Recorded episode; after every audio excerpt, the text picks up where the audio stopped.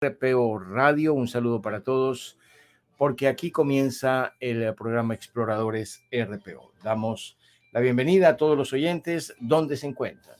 Ya son las nueve de la mañana con tres minutos aquí en el centro de la Florida.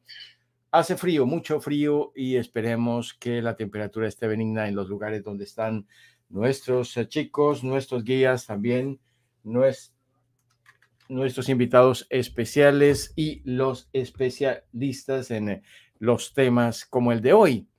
Obviamente nuestro tema de base es qué están haciendo los chicos eh, para lograr sus sueños, qué quieren ser cuando sean grandes y qué están haciendo hoy en ese propósito.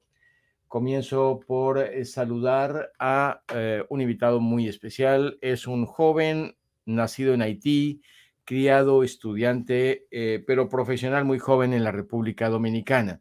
Ya poco a poco se están juntando también nuestros guías vamos a tener un caso, si lo logramos concretar en los próximos ah, minutos, de un caso de bullying reportado por una madre en razón a lo que estaba pasando no solamente con su hija, sino con todos los estudiantes que eh, iban en la ruta del bus, la ruta del bus escolar, que también es un lugar donde se presenta este problema del matoneo, como se le llama en español, también tiene otras palabras que eh, vamos a irlas también descubriendo con nuestros especialistas. Un saludo para todos, comenzamos. Le doy la bienvenida y saludo inicialmente allí en República Dominicana a Abednego Damas. Sus amigos lo llaman Abed. Abed, buenos días, bienvenido aquí por primera vez a este programa Exploradores RPO y nos encanta tenerte. Vamos a cuadrar el sonido a ver si nos eh, llega con claridad. Abed, ¿nos escuchas? Sí, les escucho perfectamente. Nosotros también te escuchamos perfectamente. ¿Cómo estás? Bienvenido. ¿Cómo van las cosas en eh, tu vida como joven, como estudiante, como profesor de cuatro idiomas? Ah, muchísimas gracias por la invitación. Ah, pues está de maravilla, la verdad que sí. Eh, todo genial, eh, estudiando diariamente y enseñando a los compañeros o amigos, porque yo digo compañeros porque son estudiantes y los quiero como si fueran compañeros también. Pues todo bien, gracias a Dios. Sí, gracias por eh, estar con nosotros. Una pregunta muy corta para una respuesta muy corta. ¿Qué habías querido ser cuando ya estás en la etapa de los 20 y estás estudiando, qué querías ser, qué estás haciendo. Y eh, el tema del bullying, para hacer una primera aproximación, ¿qué tanto es eh, tema de tu consideración, Abed? Bueno, a la edad que yo tengo, bueno, 20, yo siempre he querido ser un diplomático o una persona que trabaja en embajada o representante de un país y bueno, pues quise estudiar esto, como pues, estudié, como pues estoy estudiando lenguas modernas, pero lo estoy estudiando para en el área de, de la diplomacia. Entonces, es por eso. A mí me gusta la política, pero hay que prepararse. Sí. Y el tema del bullying, ¿qué tanto te preocupa? ¿Qué tanto lo ves en tus estudiantes, tu experiencia escolar? Ah, bueno, el tema del bullying mayormente se representa en las escuelas, mayormente, y mayormente se inicia con sobrenombres nada más. Nombres que son graciosos, pero a otra persona no le ve la gracia, para otra persona. Entonces, para mí el bullying se comienza así y también se puede manifestar eh, por la condición de físico o mental de otra persona es una burla, es una, una manera de minimizar la valía de alguien más, ¿no? Especialmente de los chicos. Exactamente. Muy bien, pues eh, eh, Abed Damas es nuestro primer invitado y vamos a saludar especialistas, a guías y a las eh, personas que nos acompañan en este programa. Saludo a María Luz Jiménez. María Luz es coach internacional y pues nos complace muchísimo hacer la madrugada para acompañarnos. María Luz, gracias por estar con nosotros. Ya tenemos a nuestro primer invitado. Tus impresiones sobre este tema y qué tanto ocupa en el tema del coach cuando trabajas con chicos, este tema, qué tan importante es tenerlo hoy día eh, presente. Eh, bueno, muy buenos días, muchas gracias Gilberto y buenos días Ana María, y a toda la audiencia. Eh, me parece algo muy bonito que dijo Abel, que él se, le gustaba con sus alumnos sentirse, sentirlos como compañeros, porque ese es el liderazgo. El liderazgo hoy en día no es vertical, es horizontal, es forma como, un net, como una, como una, eh, está, como una cesta, llamémoslo así, un, entretejido, un tejido social. Y me parece muy bonito porque al sentirlo así, eh, a todos les da el mismo valor y, y, los mismos aportes. Entonces, te felicito por eso, Abel, y te deseo grandes éxitos. Y en cuanto al bullying, desafortunadamente, pues siempre ha existido. Lo que pasa es que ahora con los medios se hace mucho más, eh, visible. más visible de alguna manera. Claro, y además a un niño le pueden, a una niña o a un adulto le pueden destruir prácticamente la vida a través de las redes. Y es que el bullying no solamente, porque bullying es en, los jóvenes, pero en, en los adultos, que creo que se llama bullying, con M, eh, se da en las oficinas y en las grandes empresas. Yo tú, he tenido clientes de, de Ecopetrol, que es la mayor empresa de Colombia, y, tuve un ejecutivo medio alto y el jefe le hacía bullying. Entonces, eso es, eso es un tema, es que pues, toda la vida con nombres, con sobrenombres, a sus defectos, a si tiene el ojo grande, si tiene el ojo chiquito, pero generalmente viene de personas que de niños que en sus mismas casas son maltratados. es la base, tristemente es la base y forman un, se forman, se vuelven líderes porque entre comillas son graciosos o les hacen el bullying a otros, entonces más bien se acogen a este matoncito eh, para hacerle el matoneo a todos los otros y, pues crean grandes conflictos también. Entonces ahí se necesita muchísimo soporte de la casa pues para ayudar al niño a que no les ponga atención, a que, a que muestre su parte dura eh, de no dejarse y bueno, es, un tema un poquito complejo, ¿no? Sí, señora. Muchas ya seguramente ahorita lo hablaremos y Ana María, que es experta también en esto, nos contará. Seguro que sí. Vamos eh, eh, copando las bases. Y saludo ahorita a Homero Daniel Rodríguez. Él es un joven que desde muy pequeño mostró habilidades para la música, violinista, escritor, inventor, amante de la física y sobre todo de las relaciones con las personas. Estoy exagerando, Homero. Gracias por acompañarnos. Y tus primeras eh, impresiones en este programa hoy y gracias por acompañarnos en este tema para los muchachos. Gilberto, buenos días eh, para todos y la audiencia. Me parece un tema muy interesante porque, como decía Ana María, eh, el bullying es algo que siempre ha ocurrido, son situaciones que desafortunadamente se van normalizando y ocurren en las escuelas, en, los lugares de trabajo, pero ahora con la tecnología también ocurre lo que se llama la, la cultura de la cancelación, que de pronto un niño o una persona dice algo que está políticamente incorrecto o que le molesta a algunas personas, aunque no sea del todo muy malo, ¿no? y comienza a recibir no solo los cinco compañeros, sino mil, diez mil, hasta cientos y cientos de mensajes negativos. Y eso ha llevado a personas al suicidio, ¿no? Y ha llevado a personas a, a destruir sus vidas por esta cultura de la cancelación que la misma tecnología está permitiendo este tipo de situaciones.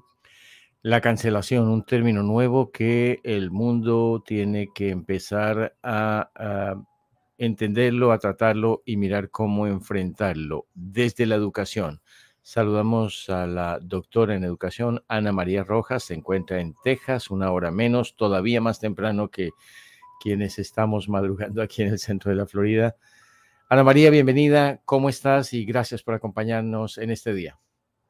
Hola, buenos días, Gilberto, Homero, María Luz y nuestro invitado. Bueno, todos sabemos que el bullying es acoso psicológico que se somete una persona de manera verbal, o física. Y sí es preocupante porque cuando me pasaste el mensajito del bullying me puse a investigar y el 50% de los adolescentes sufre de bullying. Imagínate tú, una alta rata, ¿no? Una tasa alta de adolescentes sufriendo bullying. Y sí estoy de acuerdo con María Luz, la, la mayoría, en general, la mayoría de las personas que hacen bullying o acoso, acoso, acosan a otras personas, porque el bullying es acoso, son personas que lo han sufrido en su propia vida, en su casa, en la escuela, y bueno, es difícil hoy en día. Nos conectamos con la semana pasada con lo de las redes sociales y que de alguna manera las redes sociales hacen bullying psicológico día a día y lo ves cada vez que te conectas y entonces empiezas a ver cómo niños, adolescentes que no quieren, que quieren vivir una, una realidad que no es para ellos ni es de ellos, son los que más sufren de bullying.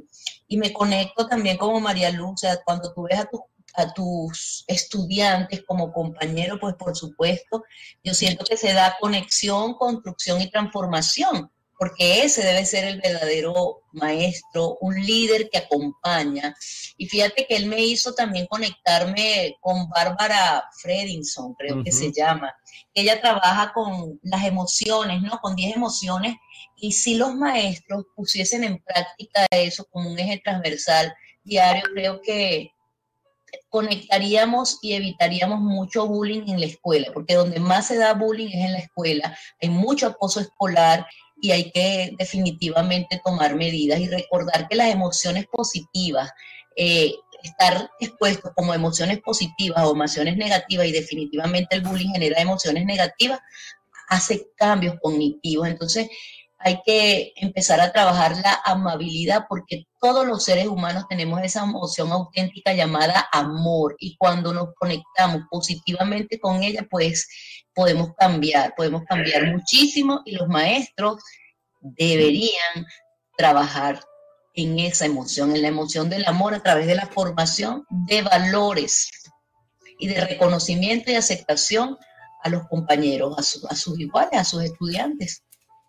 Sí, más adelante vamos a hablar de eh, si pueden compartir cada uno alguna experiencia personal de, de, cómo se sintieron y cómo superaron esto para irlo entendiendo desde las distintas facetas de guías y profesionales que hoy pueden hablar con autoridad sobre este tema. Quiero saludar a Lorena Camacho, quiero confirmar si ella me escucha. Lorena, buenas, eh, buenos días, ¿estás ahí?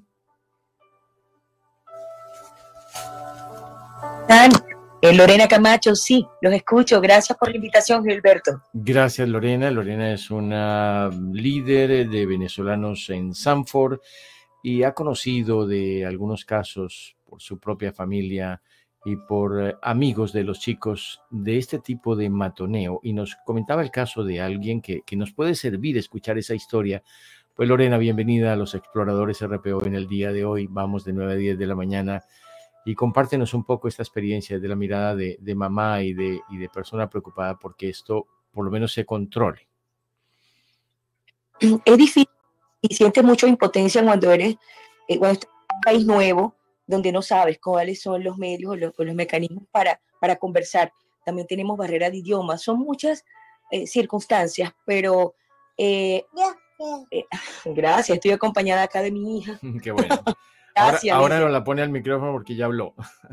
Tiene un añito. Bueno, les cuento. Eh, escuchar los testimonios de, mis paisanos, porque es lo más cerca, es difícil, es, impotente. Siento que esa preocupación que vive esa mami la vivo yo como mamá también. Y por eso esa necesidad de, de buscar o esos profesionales que puedan ayudarnos a cómo canalizar esta circunstancia y esta situación porque soy mamá y lo vivo a veces.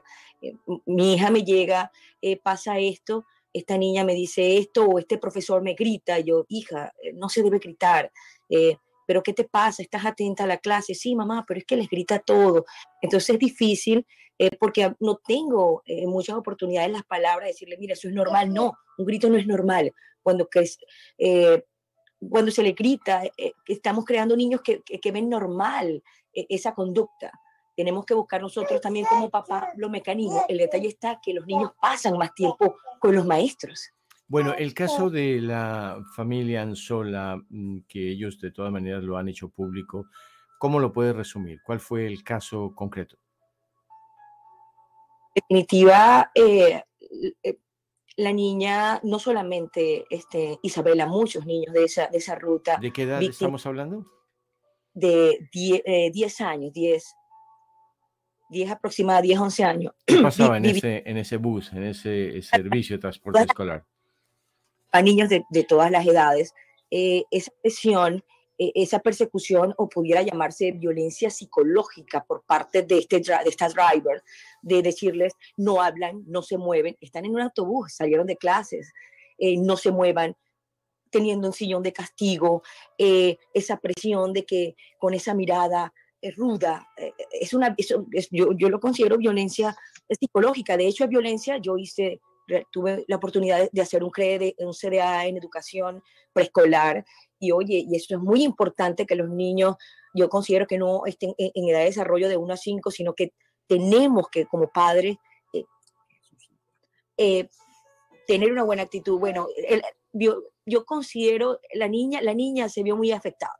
La niña se vio afectada eh, todo, toda la semana, el, mismo problema. esta mami acude directamente al ente de transporte porque estén, eh, y no recibió respuesta por mucho tiempo. Finalmente es en el mes de noviembre donde creo que esta mami, Oriana Sola, recibe respuesta por parte del director de, las rutas.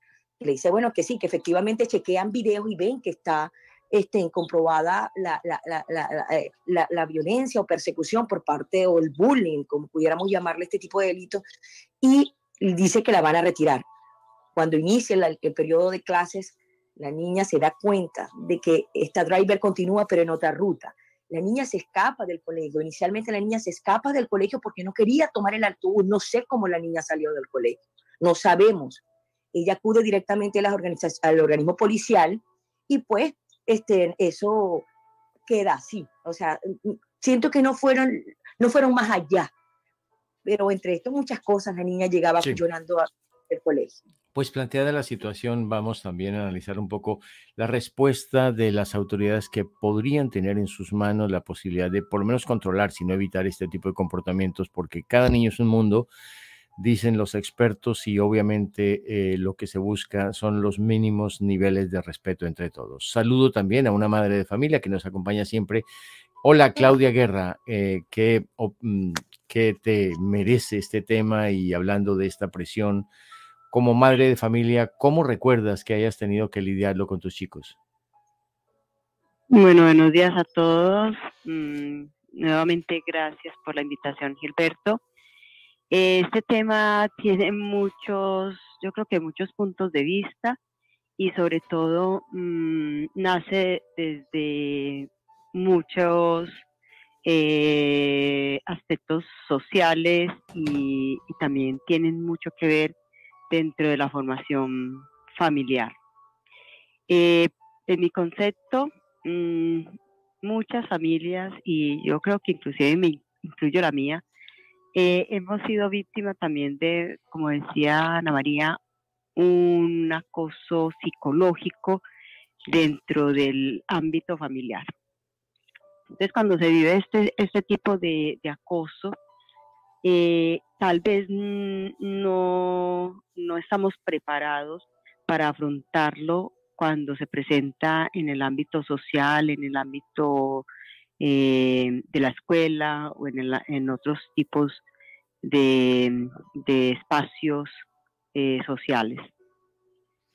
Es muy importante desde la base familiar, pues obviamente dar a conocer qué es lo que está pasando, ¿cierto? Porque fui víctima de pronto de una especie de acoso eh, psicológico en mi pasado, del cual yo no me di cuenta y ahora que reflexiono con, con, algunas intervenciones, tanto de Homero como de Ana María y, y, de las otras personas, pienso que, que uno no, no, no, se da cuenta cuando vive una situación de estas, tanto en el, a nivel laboral también. Entonces, es muy importante conocer las bases y conocer también qué es lo que significa acoso, porque muchas veces no sabemos qué es un acoso. Y un acoso no es solamente eh, el bullying que estamos haciendo, que están haciendo en las escuelas, o el bullying que se hace también a nivel laboral o en una relación de parejas.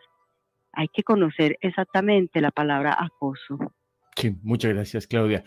A ver, pues eh, ya son varias las opiniones. ¿Qué reflexiones haces? Y si nos pudieras compartir alguna experiencia personal de acoso, tú naces en Haití, vas a República Dominicana, el país, eh, eh, eh, que el otro país que queda en la isla, y pues encuentras una nueva vida. ¿Cómo fue ese superar un nuevo país y qué crees que pudieron haber hecho algunas autoridades para evitarlo o qué aprendiste de eso en tu caso particular? Bueno, eh, para mí fue difícil en una parte eh, porque yo soy de Haití y es un país que habla dos idiomas, mayormente es muy diferente al español. El problema fue que, que yo tuve eh, cuando yo vine acá, yo me acuerdo que vine en, en, febrero, en febrero y en septiembre tuve que entrar en escuela y me fue difícil una parte con el idioma español, porque tenía que estar pensando en francés y responder en español. Pero el problemita que yo tuve y una profesora, yo me acuerdo, que me ayudó con la autoestima, es porque al ser extranjero y al entrar a la escuela y no sabía cómo era el sistema en sí, y había un chico, pero yo, como ese chico siempre hacía bullying siempre me decía, diga la palabra perejil. Como a los extranjeros que no hablan español, la R le hace difícil. Entonces, eh, me, me decía, díselo, dígalo. Entonces yo decía, perejil. Entonces se reían. Entonces, la profesora un día vio que se estaban burlando y me dijo, oye, eh, cuando te digan, diga eso, no lo digas tú eres un chico muy inteligente, no le haga caso. Y me dijo, si ellos te están molestando, eh, avísame y cuéntaselo a tus padres, así.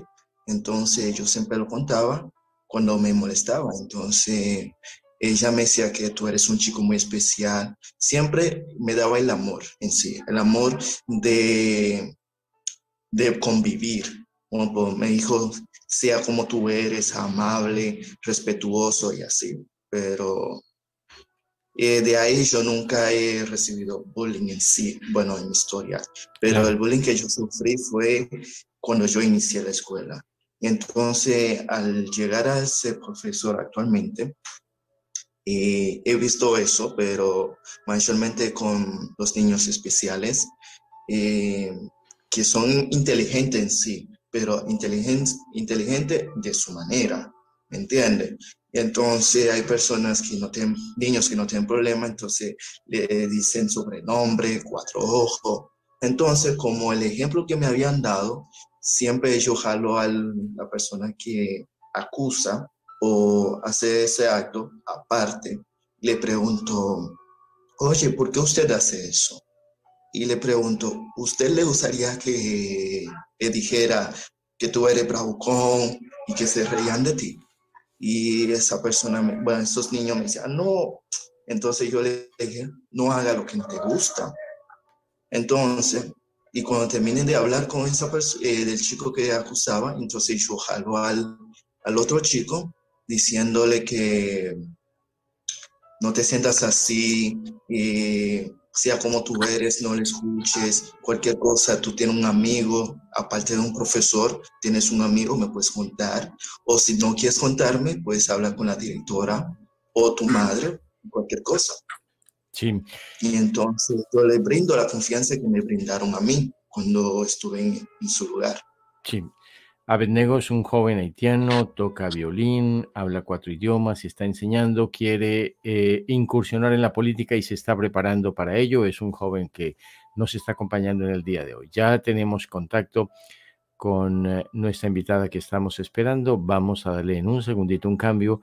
Los micrófonos están abiertos. Quien quiera opinar, dar su concepto, está absolutamente en, disposición o hay la disponibilidad de hacerlo.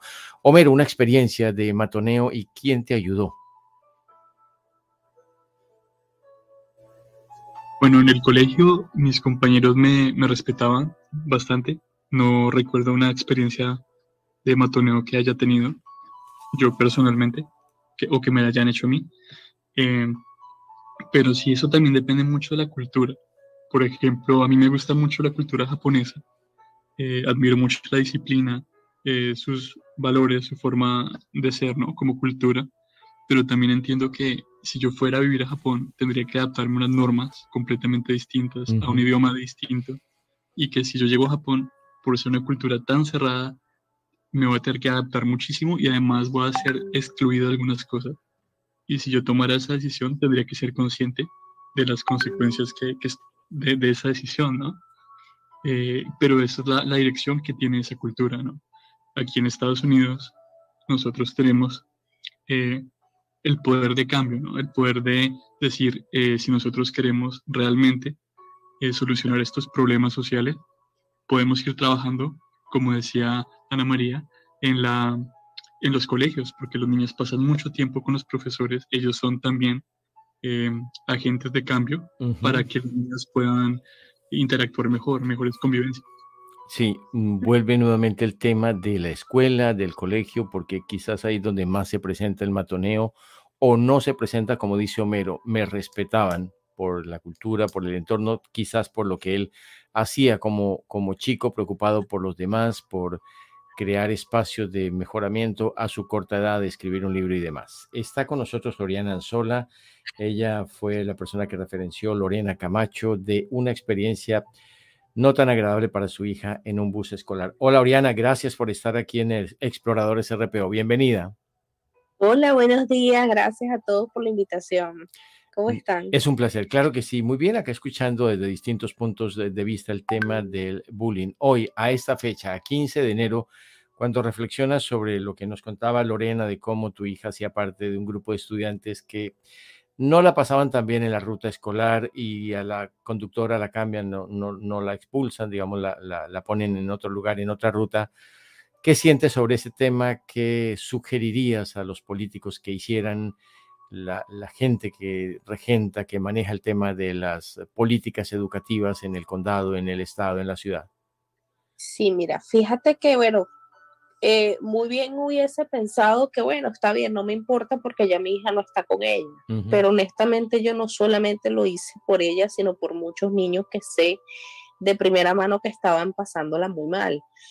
Y simplemente pienso en eso, que los niños van a seguir siendo maltratados, pero ahora en este momento no van a ser mi, no van a ser los mismos niños, o sea, no va a ser mi hija, sino van a ser otros más. Y eso me llena de mucha tristeza, mucha tristeza, lo que se llama la impunidad y la falta y la falta de respeto a, los derechos humanos y más que todo que son niños menores de edad. Eh, yo creo que es un tema bastante delicado y que honestamente pues no, nunca entendí el por qué no, no, sacaron a esa persona porque cuando yo hablé con, con, con, el manager de ella incansablemente ellos iban a revisar los videos, ¿no? Eh, y yo cuando le pregunto que me llama, ¿usted vio algo? Me dijo que sí. Lo que di a entender fue pero efectivamente, cuando comenzó otra vez el año, mi hija me dice que no, que ella estaba manejando, pero que estaba en otra ruta. Claro. En, la misma, en el mismo colegio. O sea, es como un, algo random. Y honestamente sí me llena de mucha tristeza el hecho de que permitan que una persona como ella pues siga, siga eh, teniendo ese, esa, esa capacidad pues o sí. laborando mal, porque honestamente no está bien. Muy bien, muchas gracias. Ana María, María Luz Jiménez, las escuchamos de todo lo que podemos eh, recoger. ¿Qué dicen nuestras coaches, nuestras especialistas? María Luz. Bueno. Perdón, María Luz Jiménez, ¿me escuchas? Dale, Ana María. Ah, como quiera. Bueno, sabes que yo estaba escuch escuchándolo, es triste, ¿no? Uh -huh. Pero yo creo que lo, a los maestros hay que formarles en el valor de la diversidad, porque lo, te voy a decir, de todos los casos que yo he tenido, los primeros acosadores, lastimosamente son los maestros. Y es, una, es un, un acoso o un bullying muy sutil. Tú no sirves, tú no haces, tú no, tú no, tú no puedes eres el peor de la clase, o sea, siempre están haciendo etiquetas y clasificaciones. Y yo creo que tenemos que trabajar autoestima de cada uno de esos niños, porque si algo es importante cuando hay problemas de bullying es trabajar autoestima y el valor de la resiliencia. Mira, eh, es de verdad, de verdad, es, yo digo, traumático y también doloroso, porque no utilizar la misma palabra que acaba de utilizar nuestra amiga, que si tú eres maestro, es porque decidiste eh, trabajar en función de educar, de enseñar, de transformar vidas en positiva. Y bueno, los maestros están definitivamente desconectados de la pedagogía del amor, no todos, pero sí una gran mayoría, porque pareciera están más pendientes de trabajar por tener un, como digo yo, un sustento económico y no trabajar para transformar. Sigo pensando que tenemos que estar atentos cuando nuestros hijos están sufriendo bullying y también enseñarlos que eso va a suceder, que puede suceder en cualquier momento, pero que lo más importante es su autoestima, cómo se sienten ellos y, que, y revisar está pasando, que se conecta con esa situación de acoso, porque no solamente tenemos acoso físico, acoso verbal, acoso social, también tenemos que estar muy pendientes del acoso sexual que se está viviendo hoy indefinidamente. Mira, he tenido casos de adolescentes que, de hecho, voy a dar un, taller de educación sexual online, porque no tienen, definido sus, no tienen definida su sexualidad, porque no saben si son niñas o son niños. Y tiene que ver básicamente por eso, por ese bullying que hay de que tienes que de repente ser bisexual, o sea, empiezas a explorar y te das cuenta de que hay una situación que atender y que bueno, que los maestros solo se están centrando en el conocimiento y no en el desarrollo del ser. Esa es la verdadera educación. Sí, Ana María, son varios los temas que cada uno en su intervención está planteando y estás hablando del tema del comportamiento sexual y el acoso, en cuanto a una práctica que se estaría gestando por parte de otro sector de los jóvenes o de otras personas que consideran que debe ser así y eso afecta a los muchachos. María Luz Jiménez, coach internacional. Sí, yo mm, totalmente de acuerdo con todo lo que dice Ana María y ella pues es la experta en educación.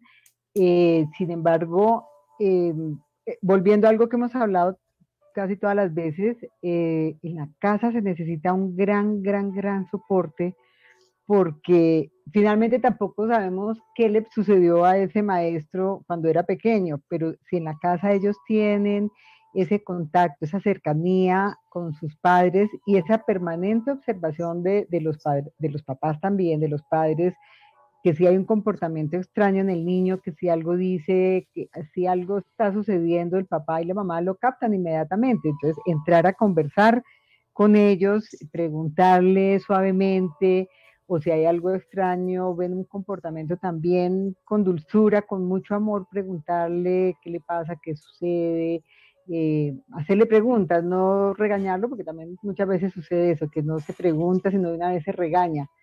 Eh, en vez de preguntar qué está sucediendo, porque no es normal. Y, siempre hay, siempre por algún, alguna expresión, alguna mirada, algún gesto, siempre hay algo que está indicando que hay una falla, y eh, en los mismos adultos, entre los padres, entre ellos siempre, pero entonces se necesita mucha atención. Desafortunadamente los padres trabajando eh, por fuera, pues se ha perdido muchísimo esa, esa parte en que, eh, especialmente la mamá, que es la que está más atenta, porque además tiene a flor de piel esa parte de comunicación, más que los mismos padres, por, por su, pues por todo, por su genealogía, por todo, por su, su cerebro izquierdo, derecho, en fin. Eh, la mamá está mucho más cercana a esa conexión con el amor, ¿no? No lo digo que los padres no, la mamá tiene un poco más desarrollada esa ternura, esa parte, entonces estar muy atento porque ese es el soporte mayor, al fin y al cabo seguirán toda la vida con los mismos padres, así uno viaje, su familia siempre será la familia, los compañeros cambian, las parejas cambian, pero la familia sigue siendo la familia, entonces el soporte de la familia es muy, muy importante. Sí, aquí eh, se están dando, discúlpeme, eh, se están dando obviamente como responsabilidades tanto a los padres como a las autoridades escolares, como a los mismos chicos, pero obviamente también eh, cada uno tiene que decir, no solamente la casa, de la escuela, es el mismo grupo de alumnos. Yo le pregunto a las madres de familia, están Claudia, está Oriana, está Lorena fíjense cómo se habla de la responsabilidad en el hogar. Ustedes como madres de familia y cercanas a sus hijos, ¿qué tienen que decir? ¿Les está faltando? ¿No es suficiente? denos, por favor, brevemente su punto de vista. Claudia. Bueno, no, eh, realmente de pronto el, tiempo, el factor tiempo vuelve y, y aplica acá en muchos casos porque no nos estamos dando cuenta de realmente lo que le sucede a nuestros hijos por estar envueltos en muchas actividades, en muchas otras cosas que cuando ya uno pregunta qué pasó, pues ya ha pasado, ¿no? No, no, no se da cuenta uno de, de, de dónde viene el problema, cuándo empezó o por qué, sino cuando ya pasó. Por ejemplo, yo recuerdo cuando mis hijos mm, pequeños en, sus, en las escuelas, porque eso viene desde hace muchos años del bullying, eh, recuerdo que una vez llega mi hija y me dice, eh, mami, eh, yo quiero hacer dieta. Y la niña estaba súper pequeña, de una edad casi aproximadamente de 8 años, y, me ocasionó curiosidad saber que ella me estaba diciendo que ella quería hacer dieta. Y yo le pregunté por qué. Ella me dijo, no mami, es que me siento gordita. Y yo pensé, pues porque, ella está en un crecimiento, porque me está diciendo eso traté de sacar la información, pero ya había pasado un tiempo cuando mi niña me dice esto, era porque ya venía de un bullying atrás de la escuela donde los niños, por la, generalidad, es que se burlan de los niños que son gorditos. Y eso mismo le pasó a mi hijo también, siendo peor en el estado de él, siendo hombre, más gordito, y también pasó lo mismo. Entonces, cuando le pasó a la niña, pues empecé ya a notar eh, unos cambios en ellos. Pero a lo que voy yo es que como padres de familia, nosotros somos responsables de, esta situación. Nosotros no, no, lo vemos, sino cuando ya ha pasado y, y, en muchas ocasiones es muy tarde. Entonces, como padres de familia deberíamos de tener no sé qué tipo de especialización o, o, o cómo venirnos cómo venir preparados también a este mundo para ser padres de familia, enfocados también a descubrir estas cosas, porque no las descubrimos a tiempo muchas veces. Muchas gracias, Claudia. Lorena Camacho, madre, eh, tiene una comunicación con su hija muy estrecha y puede enterarse de muchas cosas. ¿Qué más necesitan aprender los padres en su ámbito y su responsabilidad para ayudar a que los hijos tengan una fortaleza en la escuela, en la ruta?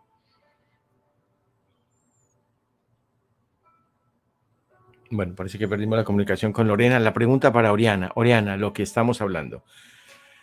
¿Qué consideraciones haces tú que viste este problema de cerca con tu hija?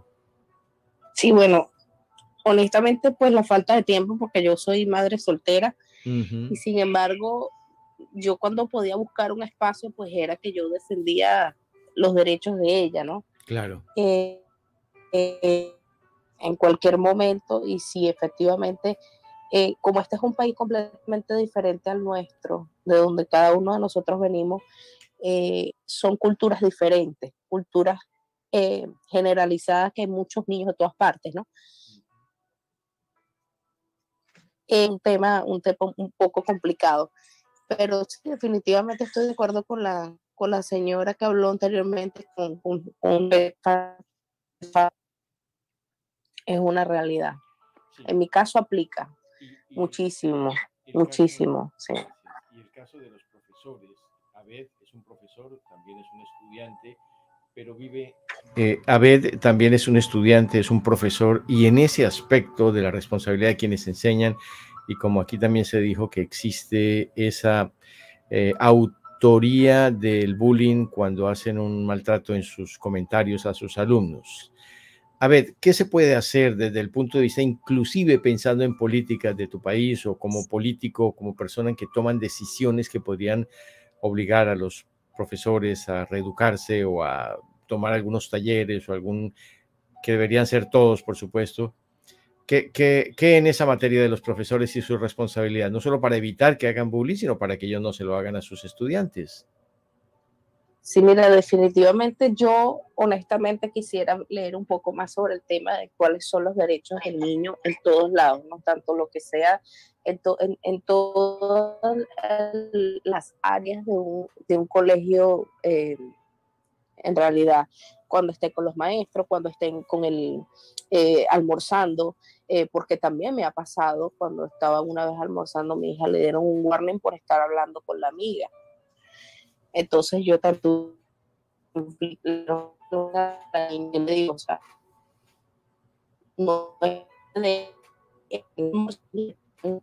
si puedo es un momento de esparcimiento, un momento en compartir. Y, y, Vamos a mejorar un poquito el sonido de Oriana. Sí, me rodeado. Vamos a mejorar un poquito el sonido que tenemos alguna dificultad ahí. Bueno, Abednego Damas, allí en República Dominicana, en tu papel de profesor, ¿qué crees y como estudiante de política y aspirante a regir una ciudad, un estado, un país, qué se puede hacer para que los maestros, desde el punto de vista de políticas públicas, contribuyan a, a evitar el bullying?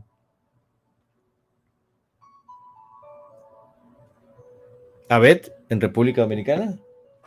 Sí, bueno, sí, estoy acá, estoy acá. ¿Puedes repetir la pregunta? Sí, te, preguntaba cuál crees tú que puede ser desde el punto de vista de las políticas o tú como profesor, que se podría generar un, cambio, algunas disposiciones para que esto, eh, digamos, eh, los maestros asumieran esa responsabilidad. Se habla de que parte del problema del, de este acoso puede ser también de algunos de ellos, por supuesto, pero quizás unas ah, formas de disciplina un poco más ejemplares, no hay muchos maestros para cambiar y sustituir por los que han de ser eh, amonestados. ¿Cuál crees tú que ese papel del, maestro, tú también como maestro y estudiante, podría darse? Ah, bueno, eh, de mi punto de vista, yo podría decir que tenían, bueno, que tienen que, como político o como representante de un país y como dar ¿cómo se llama? Una charla o un estudio y para perfeccionar eh, esta área de los profesores. Me explico. Eh, tú sabes que no todos los profesores que son buenos para enseñar, sino que algunos van, a trabajar y quieren su dinero, punto final. Pero no se, no se centra en hablar con sus alumnos, escuchar los problemas de los alumnos, porque en el punto, como en este punto, porque hay, hay maestros, no voy a mencionar nombre, hay maestros que vienen, ah, vine ya, di mi clase, bye bye, y, pero no saben el problema en sí que tienen los estudiantes, ¿me entienden? Y no saben qué estudiante que les molesta, porque mayormente los niños mayormente tienen problemas en sus casas, que a veces lo traen y no saben qué hacer, entonces necesita una persona para hablar. No sé si lo estoy contestando muy bien, pero eh, en mi punto de vista como futuro diplomático, yo creo que debían eh, dar una, charla o un curso más, eh, enseñar a los maestros, aparte de enseñar, tienen que ser sus amigos, así, conversar, no decirle a los estudiantes que son malos, que, que no son inteligentes, ¿me entiendes? Sí, obviamente el tema pues eh, se circunscribe a, zonas geográficas particulares. No es lo mismo un maestro educado en un país desarrollado como en un país en vías de desarrollo. Homero, ese aspecto de la ventaja que se tiene en países como Estados Unidos, donde se puede amonestar a los maestros, donde hay posibilidades eh, ¿Cómo se podría igualar? ¿Cómo se podría por lo menos eh, generar un cambio en la actitud del maestro si algo hay que cambiarles en materia de no promover la violencia de, acoso y demás, sino también con su actuación impedir que ésta se dé en el aula de clase? Bueno, yo pienso que es importante hacer mucha conciencia en los maestros.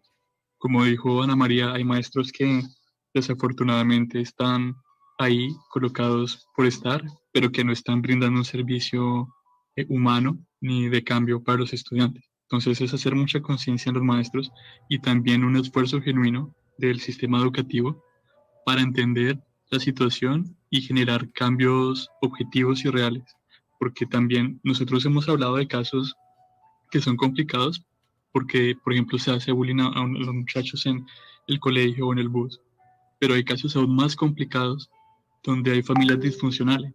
Entonces, aparte de que los jovencitos llegan totalmente acabados del colegio, ¿cierto? Llegan a la casa y se encuentran con un padre alcohólico, una madre que está en drogas o gente que simplemente es hostil.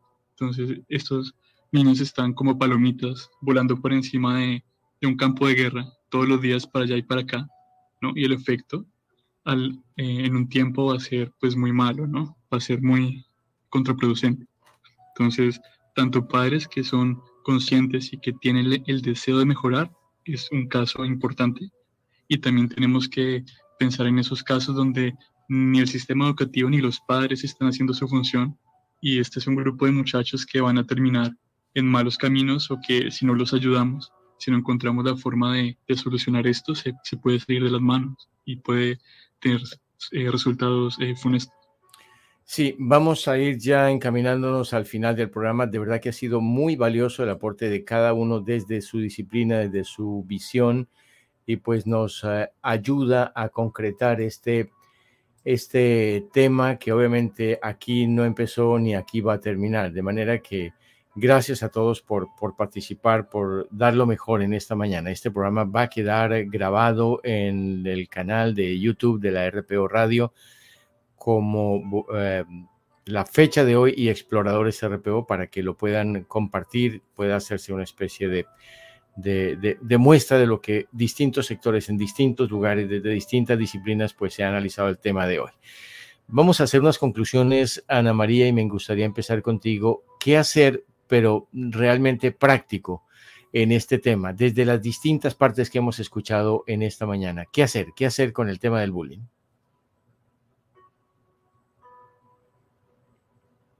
Ana María eh, Rojas.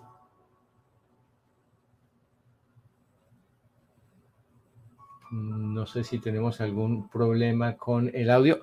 Mm, voy a preguntarle a, a María Luz Jiménez si escuchas, si me escuchas, o si hubo algún problema con...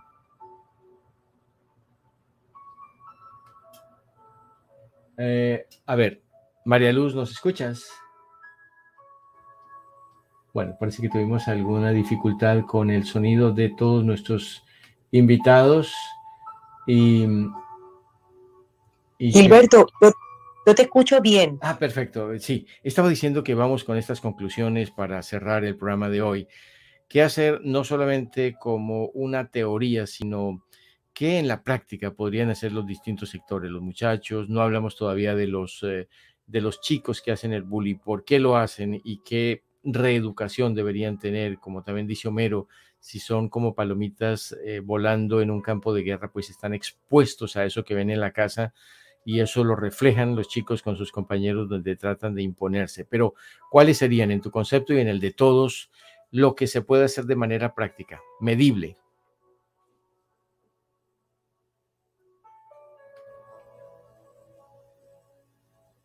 Aló, Gilberto, ¿me escuchas? Yo te escucho. Sí, sí, yo te escucho. Yo te escucho. ¿Tú me oyes? Sí, sí, te escucho. Sí, te, hablaba de las conclusiones prácticas que se podrían tomar desde los distintos sectores. Ana María. Ana María, ¿me escuchas? Nos escuchamos en doble vía, pero no podemos escuchar tu respuesta. No sé si Homero me está escuchando o Abednego. Abed, ¿me escuchas? Sí, yo escucho. Ok, vamos cerrando este, este programa y gracias a todos, todos los que nos han acompañado. Eh, Homero, ¿cómo podríamos eh, eh, hacerlo en forma práctica, no solamente desde el punto de vista del estudiante del profesor, sino del padre de familia, de las autoridades, de los conductores de vehículos, de los mismos chicos? Soluciones, sugerencias prácticas y medibles. Bueno, yo pienso que por parte de los padres de familia, si tiene el deseo genuino de evolucionar, educación, que comiencen a leer del tema, de libros que sean eh, eh, de buenos libros, que se asesoren de profesionales. Eh, por parte de los muchachos, cuando ya tengan una, un discernimiento, por ahí de 15 años en adelante o incluso menos, que ellos sientan, ellos también se pueden educar pueden leer y consultar a los psicólogos de la universidad o del colegio. Y en cuanto al sistema educativo, pues sí tienen que hacer un esfuerzo genuino y objetivo, eh, poner unos esfuerzos reales para entender esta situación y, generar cambios de parte de ellos para darle una solución real a esta, problemática. Sí. muchas gracias, Homero. Eh, no sé si Ana María ya está conectada y nos escuchas. Ana María. Bueno, tenemos eh, algunas dificultades con las conexiones en el sonido cuando ya son las 9 de la mañana con 53 minutos. Eh, Abed, creo que nos escucha, ¿verdad? Abed. Sí, te escucho perfectamente. Bueno, Abed, para cerrar, ¿cuál es tu opinión de este programa? ¿Qué consideraciones haces y algunas sugerencias de cómo se podría ayudar a evitar este mal del siglo XXI, el bullying? Bueno, eh, iniciando desde casa, que los padres eh, alientan a sus hijos a denunciar el bullying, ya sean ellos siendo el, siendo, ¿cómo se llama? El patrocinador o la persona que está viendo y que hablen con sus hijos con confianza, brindarle amor y hablarle con amabilidad y enseñar a, a esos niños que deben respetar a sus compañeros, respetar y ser amables. Y en el ámbito de, de los estudios, que cuando un niño está, un niño que es víctima del bullying, los profesores deben estar atentos, escuchar, escuchar las dos versiones y tomar una conclusión, tomar una decisión y castigar al que está molestando o haciendo el bullying. Sí, ¿alguna opinión sobre el programa? ¿Cómo viste esta, este análisis, esta mesa redonda taller? Bueno, a mí me encantó, la verdad que sí. Me encanta y, y la verdad me gustaría un futuro con Dios mediante estar ahí y estar apoyando a ustedes. La verdad me gustó. Están, están abiertas las puertas y los micrófonos, a, ver, por supuesto. No sé si alguien me escucha y pueda dar su opinión de cierre. A ver, alguna de las especialistas, guías, madres de familia. Ana María, ¿me escuchas? María Luz Sí, pero no puedo hablar. Pero te escuchamos. ¿Me escuchas? Sí, ¿Ya me escuchas? Claro que sí, te escuchamos. Ay, qué bueno, porque hace ratito quería hablar y no sé, estaba sí, no, todas, todas querían hablar, pero por algo se pasa. Bueno, conclusiones bueno, prácticas, aquí te digo, rapidito. Yo creo que hay que valorar la diversidad en, el, en la escuela. En la casa, igualmente para los maestros, tener una gran dosis de amor. Y eso significa aceptación, respeto y una palabra mágica, grandes conversaciones, porque cuando oyes que no tienes tiempo, no importa la cantidad de tiempo que tú pases con tu hijo, sino la calidad. Podemos tener tiempos cortos, pero siempre propiciar conversaciones, porque recordar que la vida es una gran conversación. Cuando nosotros conversamos con nuestros hijos diariamente, podemos conectar y construir, así como se me acaba de ocurrir cuando escuché al chico a, Damas, cuando él decía que era compañero de sus amigos, vuelvo a decir, hay que hacer conexiones para construir y transformar. Si un padre escucha a su hijo, lo acepta y sobre todo le enseña lo que son los límites útiles, hasta donde tú puedes permitir que te afecten, yo estoy segura que podemos dar los primeros pasos para el cambio. Y también recordar que si hay leyes, cuando tú dijiste que países desarrollados y en desarrollo, yo tuve 25 años formando en una universidad y estudiando en Latinoamérica y a nivel de habla hispana, políticas públicas y leyes sí hay. Lo que pasa es que lastimosamente, y te lo digo por investigaciones, el, la, la idiosincrasia latinoamericana es no, a no denunciar lo que está sucediendo. Hay muchas voces silenciadas. Los padres no escuchan a sus hijos. Fíjate que, si me permite rapidito, yo te podría contar una anécdota de una investigación que comenzamos a hacer y era decirle a los padres que los hijos estaban saliendo muy bien en clase y llamarlos para felicitarlos y tuvimos una respuesta adversa. Una mamá le pegó a su hija antes de llegar al colegio. Entonces estamos acostumbrados a señalar lo que no se hace y a dejar de ver las, las, grandes cambios o los pequeños cambios que van haciendo cada uno de esos niños y de esos adolescentes en su vida que los ayudaría a fortalecer su autoestima. Definitivamente conversa con tu hijo, acéptalo, ámalo y escúchalo con atención antes de escuchar a otros. Muchas gracias, eh, doctora Ana María Rojas. Homero, ¿algún comentario final? No pudimos conectarnos con nuestras demás participantes, pero gracias por esa experiencia, ese aporte como estudiante, como profesor de disciplinas que tú ejerces. Algo adicional, y me gusta la frase de Ana María, la vida es una conversación. Totalmente de acuerdo con Ana María. Es muy importante escuchar y ser escuchados. Eh, la conversación por medio del diálogo y del uso de razón, yo pienso que la sociedad puede llegar muy lejos. Y me pareció muy interesante el programa, eh, lo disfruté mucho em, y las experiencias también, muy bonito. Gracias, eh, muchas gracias Homero. Nos encontramos el próximo sábado a las 9 de la mañana. Ojalá todos puedan repetir y también más chicos que hoy están no solamente pendientes, sino silentes, no participan, pero vamos a a buscar también escuchar sus opiniones. Lorena, muchísimas gracias. A Claudia Guerra, por supuesto. A Oriana, a María Luz Jiménez, Ana María, muchas gracias. Y a Benego, te despido así como te presenté. Gracias por tu juventud eh, aportada en este proyecto, en este programa. Vamos a tratar otros temas y nos encantaría desde tu perspectiva tener tu opinión. Muchísimas gracias. Para mí es un honor. ¿Alguna frase con la que te quedes hoy de lo que escuchaste? la de Ana María, si no me equivoco. La vida es una conversación. Muy bien, muchísimas gracias. A ver, felicidades a todos los amables oyentes, a todos los participantes. Gracias, gracias y nos encontramos el próximo sábado con otro tema de interés para la familia RPO. Felicidades a todos, gracias.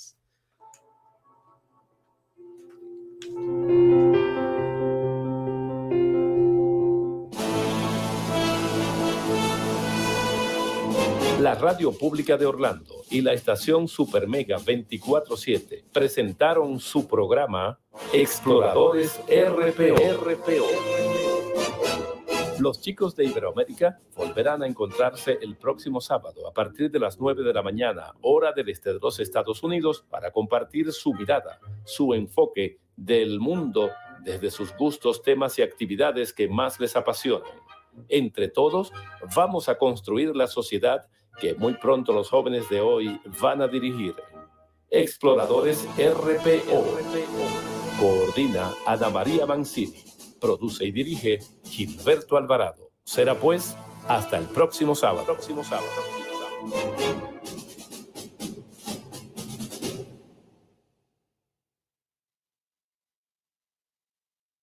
Esta es Super Mega 24-7 transmitiendo desde Orlando, Estados Unidos, en la Florida Central.